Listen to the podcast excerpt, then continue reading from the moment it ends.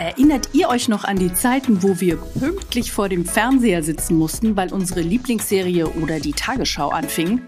Längst vorbei, denn heute schauen und streamen wir, wann und wo wir wollen, nutzen Mediatheken, Video on Demand oder elektronische Programmzeitschriften.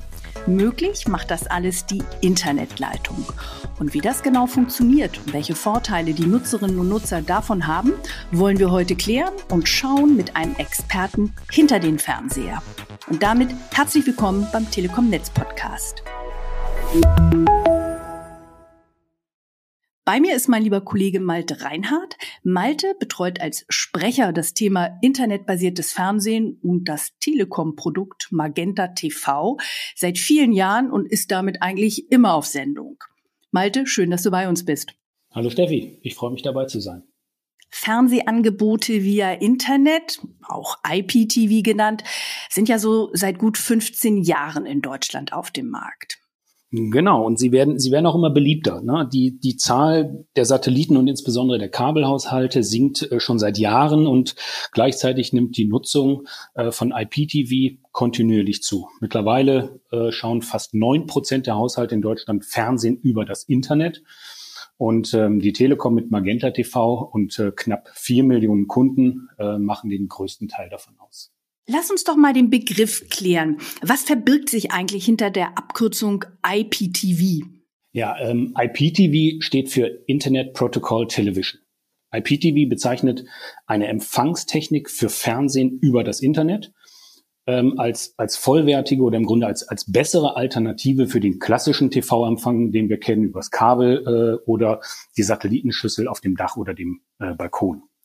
Ähm, das bedeutet konkret, Filme und Fernsehprogramme werden über dieses Internetprotokoll, also ein digitales Datennetz übertragen. Unter IPTV verstand man in den vergangenen zehn Jahren ein spezifisches Internetfernsehen, das, das nur in Verbindung mit dem, äh, mit einem Vertragsabschluss des jeweiligen Internetanbieters empfangen werden konnte. Das heißt, TV und Internetanschluss mussten beim selben Anbieter abgeschlossen werden, um eine stabile Internetleitung für eine saubere Bild- und Tonqualität zu gewährleisten. Ähm, diese Definition von IPTV trägt heute nicht mehr so ganz. Ähm, es gibt technologische Weiterentwicklungen, die es möglich machen, den Begriff IPTV weiterzufassen. Durch die Technik adaptives Streaming ist es heute nämlich auch möglich, IPTV über jeden hochwertigen Internetzugang bereitzustellen. Das heißt, beziehungsweise dieses adaptive Streaming ähm, passt sich der Bild- und Tonqualität der äh, zur Verfügung stehenden Internetgeschwindigkeit an und äh, gleicht Schwankungen in der Übertragung aus und so friert äh, das, das Bild nicht ein oder, oder bleibt stehen ziehen wir mal einen Strich drunter, dann ist es ja im Grunde einfach, weil heutzutage jeder einen Internetanschluss zu Hause hat. Was braucht's denn noch zusätzlich an technischem Equipment für IPTV? Also zuallererst natürlich ein Fernseher und äh, daneben drei Dinge. Zuallererst und wie ja gerade besprochen, ein Internetanschluss. Je schneller und je stabiler der ist, umso besser.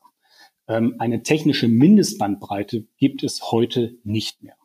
Was man berücksichtigen sollte, ist, äh, für einen HD-Livestream in voller Qualität benötigt man etwa 8 Mbits.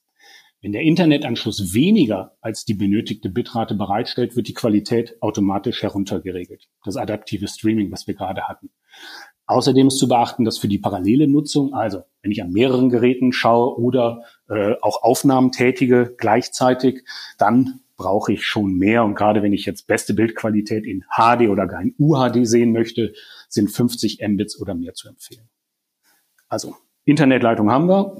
Um jetzt über diese Internetleitung fernzusehen oder zu streamen, brauche ich ein Empfangsgerät.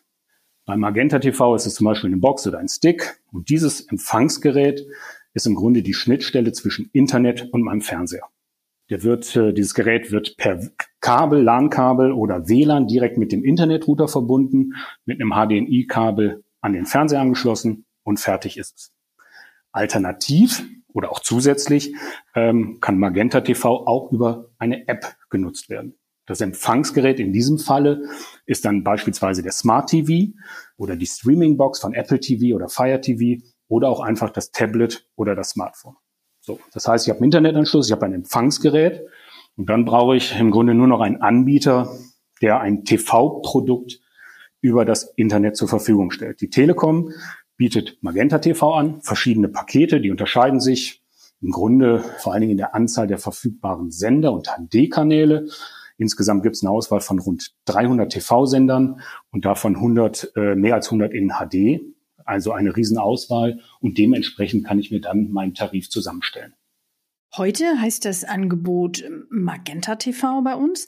Schauen wir aber noch einmal zurück. Gestartet ist das Ganze ja ursprünglich als T-Home, dann hieß es mal Entertain und jetzt Magenta TV. Zugetraut hat man dieses Riesenprojekt der Telekom aber nicht wirklich, oder? Die Telekom war, war 2006 wirklich ein, ein Pionier.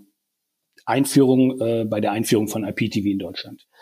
Das waren ja auch noch wirklich andere Zeiten und dass man über das Internet einen stabilen und äh, qualitativ hochwertigen äh, TV-Empfang ermöglichen kann, war für viele damals komplett neu. Und äh, auch, dass die Telekom im Grunde als klassischer Telefon- und Internetanbieter auch Fernsehen macht, haben viele skeptisch gesehen.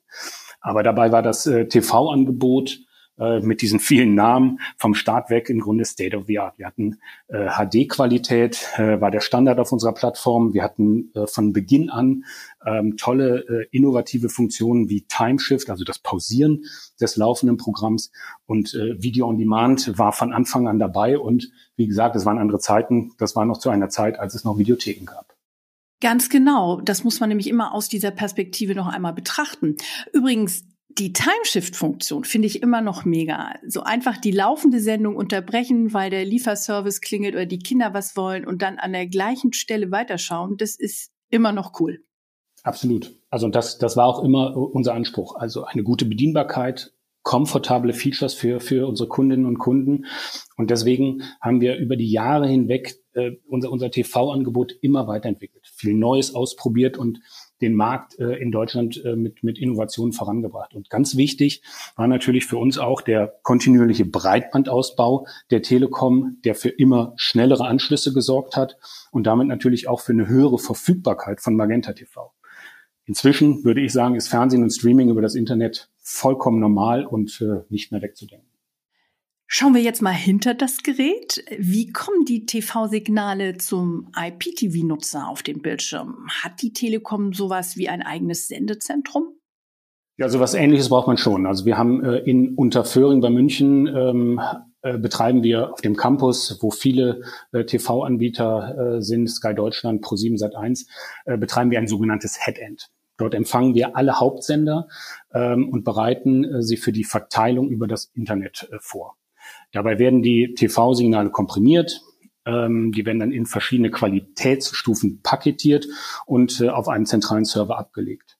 Von dort werden die Signale dann über unser Content Delivery Network, einem deutschlandweit verteilten Servernetzwerk, an die Endgeräte verteilt.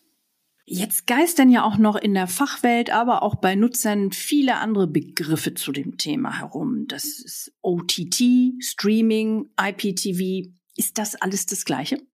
Das klassische IPTV basiert auf dem Übertragungsprotokoll RTP. Das steht für Real-Time-Protokoll.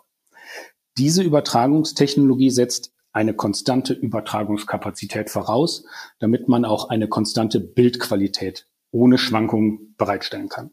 Deswegen wird IPTV über ein geschlossenes Netz übertragen und die Kunden benötigen dafür einen Internetanschluss beim gleichen Anbieter wie ihren TV-Anschluss.